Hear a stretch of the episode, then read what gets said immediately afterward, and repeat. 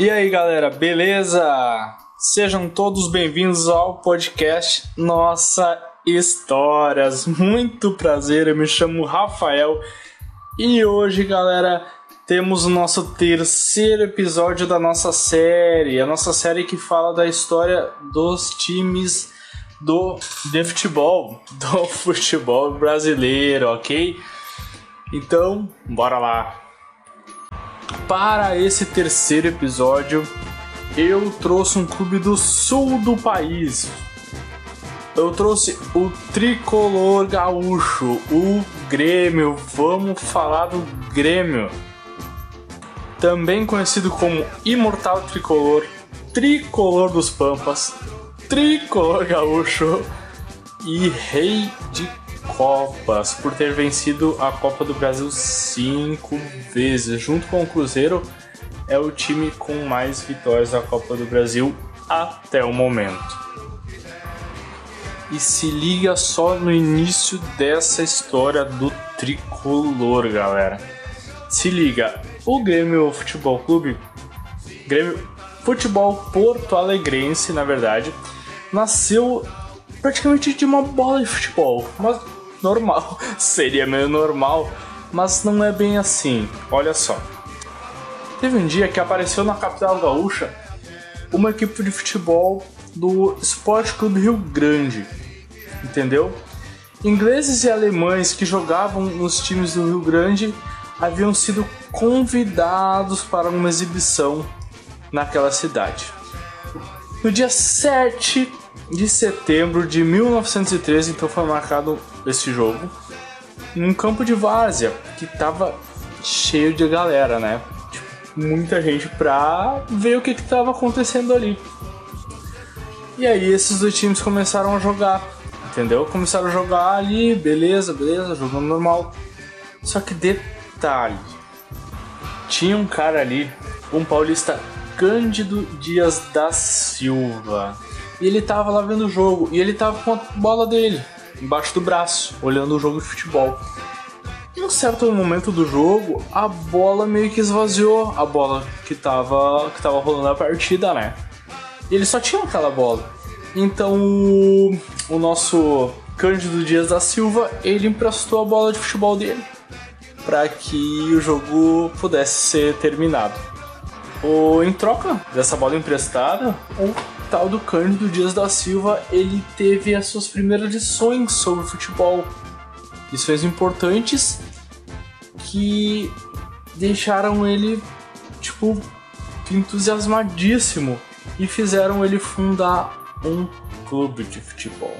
Saca? Foi então no dia 15 de setembro de 1903, 1903 que então o Cândido Dias da Silva, junto com mais 32 pessoas, fizeram uma reunião e montaram o clube do Grêmio Futebol Porto Alegrense.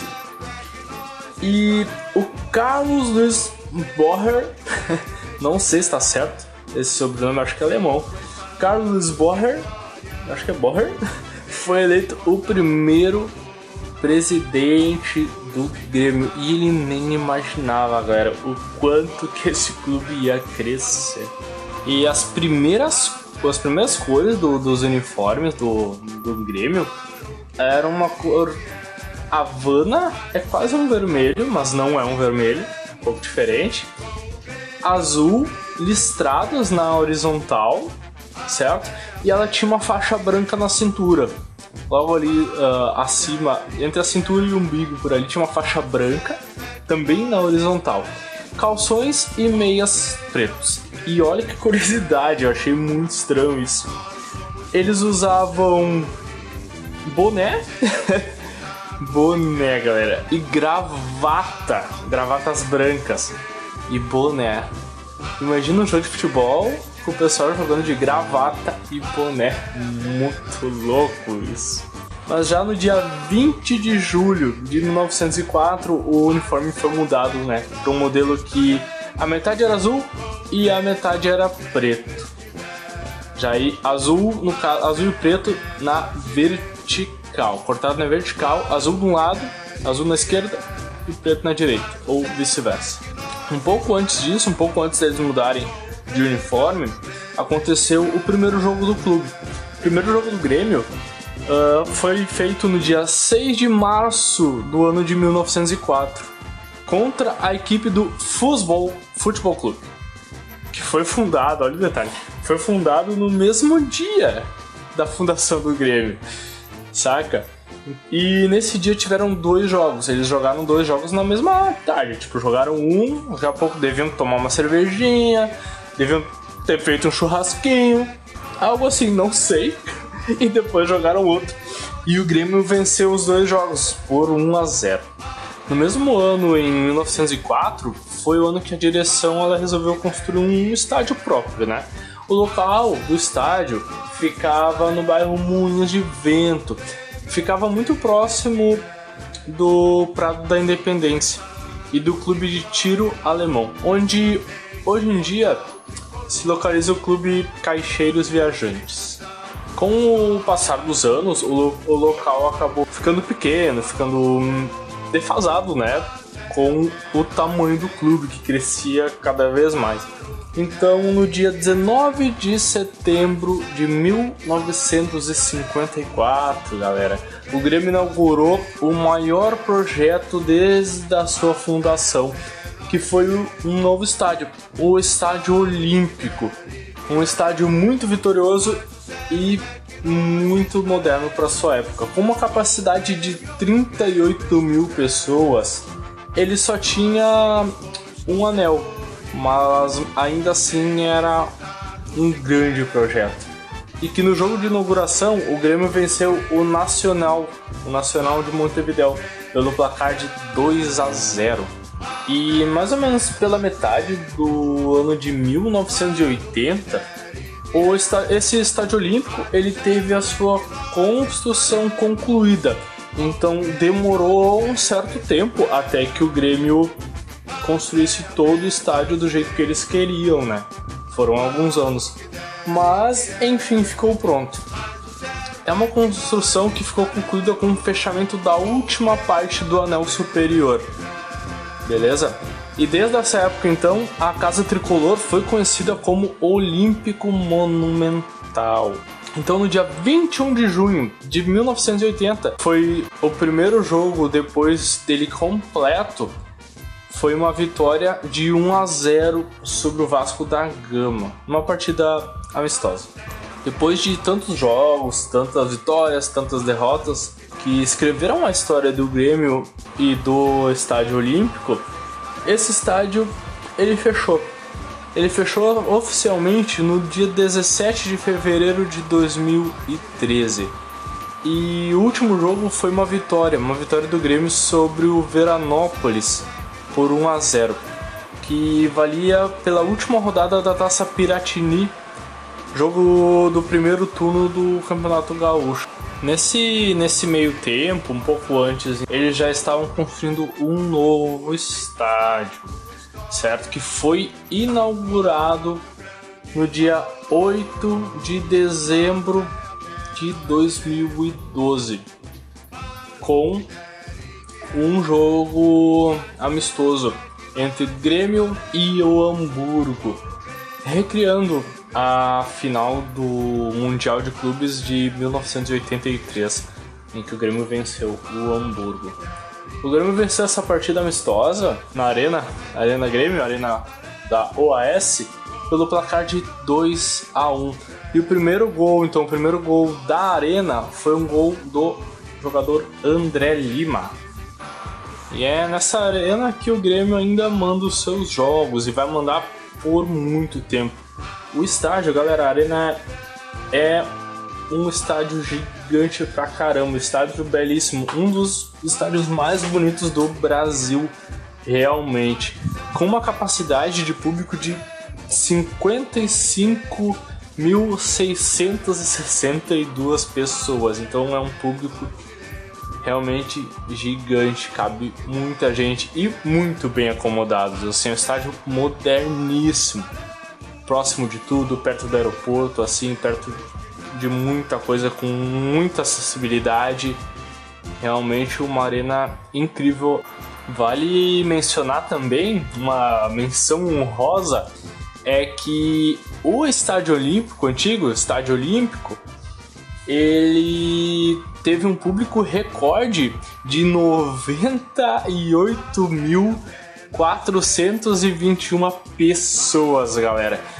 Isso foi no dia 26 de abril de 1981, um jogo entre Grêmio e Ponte Preta, válido pelo Campeonato Brasileiro. Então, quase 100 mil pessoas foram naquele jogo. É muita gente, assim, muita gente mesmo.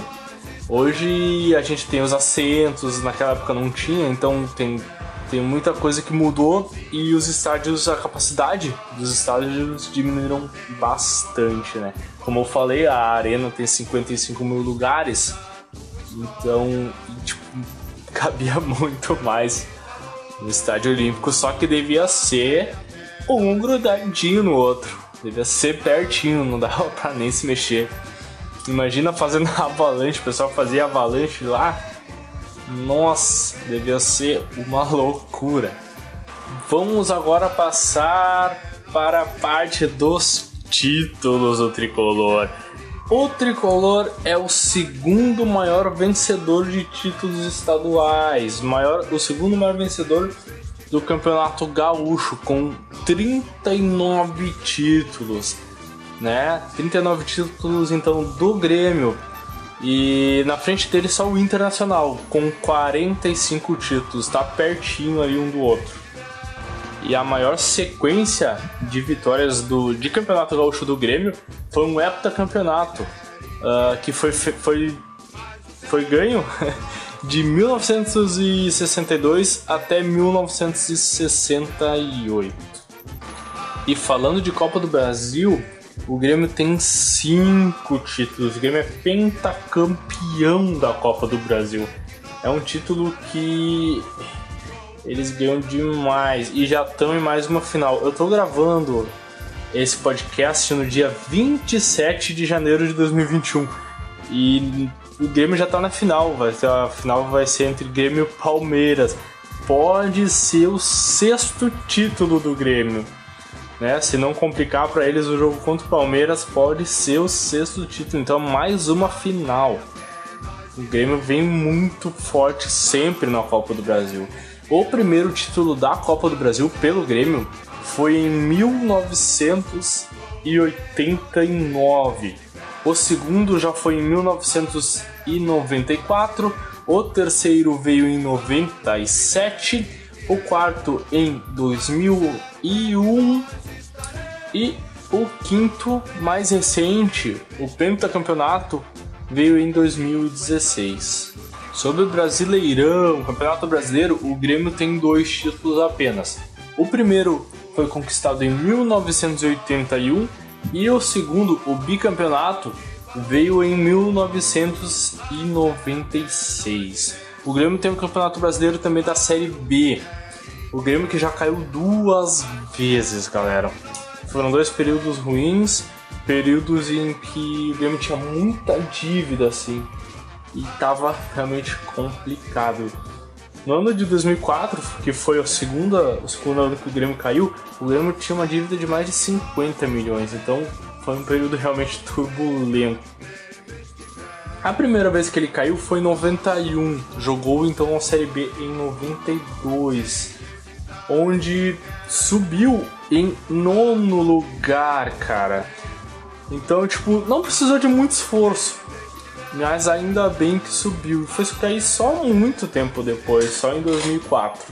Mas logo subiu, conquistando o título da Série B em 2005 em um jogo incrível, cheio de reviravoltas, cara. Um jogo conhecido até hoje, um jogo um dos melhores jogos do Brasileirão até hoje, de todos os tempos, que foi a Batalha dos Aflitos, um jogo entre Grêmio e Náutico, virou até DVD e tudo assim, foi um jogaço no qual o Grêmio terminou o jogo com alguns jogadores a menos, o Náutico errando pênalti, o goleiro fazendo milagre, o Grêmio ainda fazendo gol no final do jogo. foi eletrizante, foi de. Pros gremistas foi uma coisa. Eu acho que teve gremista que queria quebrar a TV. E cara, deve ter sido foda pra caralho. Jogaço mesmo.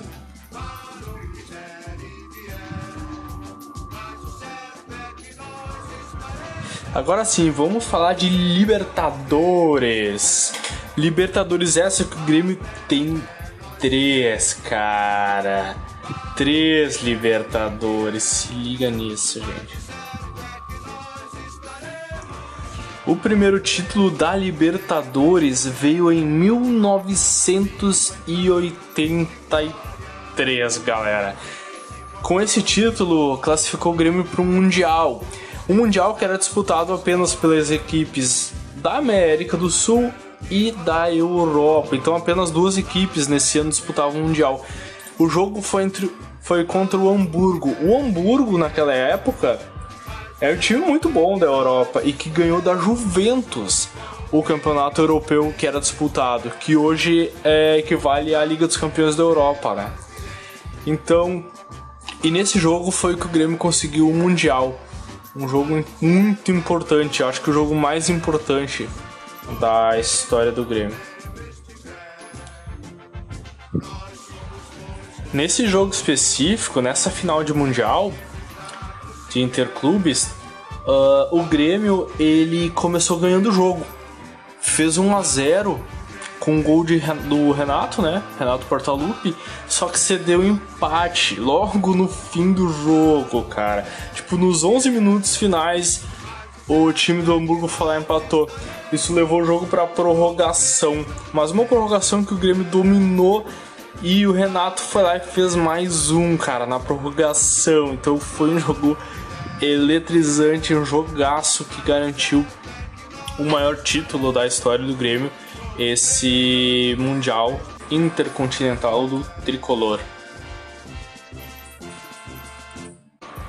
O bicampeonato da Libertadores veio em 95 e o tricampeonato um pouco mais, mais tarde, foi em 2017 e que classificou o Grêmio também para a final do Mundial de Clubes. Agora um Mundial disputado com mais equipes. O Grêmio teve que passar por uma semifinal e até chegar à final então, que foi contra o Real Madrid, que o Grêmio acabou perdendo com gol de falta do Cristiano Ronaldo, cara. Jogador saço na época que. Acho que, se eu não me engano, foi o último ano dele no Real. Não, não lembro aqui se foi o último 2017 ou 2018. Eu sei que o Ronaldo tava jogando muito naquela época. Ainda joga muito, né? Dentre os ídolos da história do Grêmio, galera, eu vou citar cinco aqui. Cara, tem muita gente, tem muito jogador bom que jogou lá. Mas eu vou citar apenas cinco que eu, eu acredito que estão, no mínimo, entre os dez melhores, assim. Saca? Da história do Grêmio. Em quinto lugar aqui, na minha opinião, ficou o Adilson Batista, que foi o capitão da, do bicampeonato da Libertadores do Grêmio de 1995. Jogava demais. Hugo de Leon em quarto lugar. Cara, porra, sem palavras. Dinho em terceiro lugar. Em segundo lugar, o goleiro, o goleiro Danley, muito importante para a história do clube também. E em primeiro lugar, o Renato, Renato Portaluppi, todo mundo conhece, Renatinho do, do, do vôlei de praia. Adoro o vôlei de praia, Renato. Renato que foi campeão da Libertadores em 83, campeão do mundo. Cara, jogou demais a final do Mundial. Fez os dois gols, né, do título. E que agora conquistou mais uma Libertadores como técnico em 2017. Então, acho que eu não sei, não, se eu não me engano é o único ou é o segundo técnico que ganhou, acho que é o único na real, que ganhou a Libertadores tanto como jogador e como técnico. Não, não tô lembrado se, se é o primeiro ou o segundo a fazer isso agora. Enfim, é um cara que é o maior ídolo da história do clube e que hoje, nesse dia que eles gravam, ainda tá no comando do, do Grêmio. Agora, galera, chegou a hora de falar das curiosidades. Vamos falar um pouquinho de algumas curiosidades, algumas coisas inusitadas, coisas que talvez você não sabia sobre a equipe do Grêmio. Se liga só. Originalmente o uniforme do clube deveria ser a Havana. Eu falei que era parecido com o vermelho. Me desculpa. é, Havana é tipo um marrom na real, é mais puxado pro marrom. Então se liga, se liga. Era o Havana, o branco e o preto no início. Só que o Havana era uma cor bem, bem ruimzinho de encontrar. E o Grêmio decidiu mudar. Mudou pro preto e pro azul. Que é o tradicional hoje. O preto, azul e o branco, né? Tricolor. O hino do Grêmio, galera, ele foi composto por Lupicínio Rodrigues. Tô lendo aqui o nome difícil. Lupicínio Rodrigues, que foi um dos maiores compositores da história da música brasileira e torcedor do Grêmio. Um hino que, cara, é muito bonito, um dos hinos mais bonitos realmente dos times brasileiros. Um hino que conta uma história inusitada, uma história bacana, que tem aquele verso, né? O verso Até a pé nós iremos. Ele foi inspirado em uma greve dos condutores de, de bonde, de, bonde do, de Porto Alegre que sem transporte público, os torcedores do Grêmio tiveram que ir a pé pro estádio dos Eucaliptos acompanhar o clássico contra o Inter. Então, até até nós iremos literalmente, a torcida vai de qualquer jeito. Na história do, do Grêmio, uh, no início só podiam jogar jogadores brancos, galera. E se liga só, o ponta direita Tesourinha, ele foi o primeiro jogador negro a jogar no Grêmio, né? O clube ele registrou a contratação do Tesourinha no ano de 1952 com uma nota, se liga na nota, uma nota muito histórica uh, que segue o clube.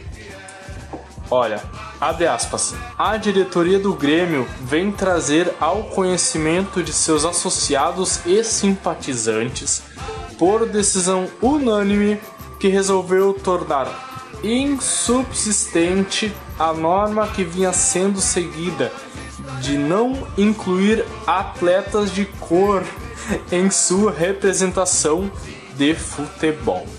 Então, a partir do ano de 1952 foi que o clube ah, abriu as portas, digamos assim, para jogadores negros poderem atuar no clube. Antes disso, então, tipo, mais de 40 anos sem jogadores negros poderem jogar no Grêmio. É um fato meio chato uh, para a história do clube, mas tá aí, né? Ainda bem que os tempos são outros.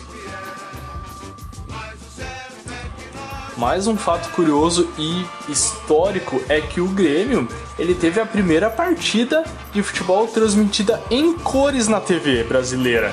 Um jogo contra o Caxias, jogo de, do ano de 1972. Olha aonde vai a rivalidade, galera. Em 1987, a Coca-Cola patrocinou todos os times que disputavam a Copa União. Era uma principal, era a principal competição da época dos clubes do país, né? E o Grêmio, ele forçou uma medida que até então era impensável pela Coca-Cola. Que para não ter a parte vermelha, a cor vermelha no seu uniforme, que representava o Internacional, que é o seu rival, Uh, o Imortal Tricolor ele estampou o logo da Coca-Cola totalmente em branco, né?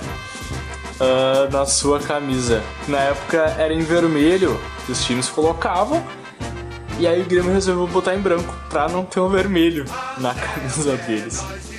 ah, meu Deus! Pra vocês verem como esse negócio de cor é meio que sério lá pra gauchada porque muitos anos mais tarde a Coca-Cola chegou a lançar uma latinha azul para ser comercializada em Porto Alegre, cara. Olha isso. A questão de cor é levada muito a sério. Tipo, na hamburgueria, a hamburgueria 1903, que é uma lanchonete oficial do Grêmio, o ketchup ele tem um aviso. Infelizmente, ainda não conseguimos mudar de cor. Olha isso, meu. Que loucura. Não sei se isso prevalece até hoje, mas teve uma época que, que rolava isso na hamburgueria, 1903. Então é isso aí, galera. Chegamos ao final do nosso terceiro episódio do podcast. Não se esquece de compartilhar o podcast nas suas redes sociais para que o podcast cresça e que mais gente venha ouvir o podcast. Quanto mais gente vir ouvir, mais a gente vai fazer, mais a gente vai trabalhar e mais vai ficar conhecido. Então é muito importante compartilha para os seus amigos aí, seus amigos gremistas que escutaram esse, esse podcast, para a gente crescer fazer mais amigos e é isso aí.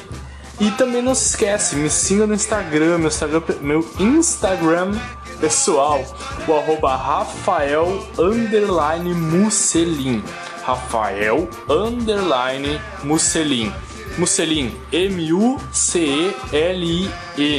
Caso tenha alguma dúvida, queira falar comigo, ou alguma reclamação, alguma coisa que eu falei indevida, ou errada, né, nas minhas pesquisas, entre em contato comigo que a gente troca uma ideia, beleza? Então valeu, galera. Muito obrigado até aqui. Nos vemos no próximo episódio. Se liga, vou dar um spoilerzão. O próximo episódio é do arquirrival do Grêmio, galera. Se liga só nisso. Então não perde, por favor. Valeu!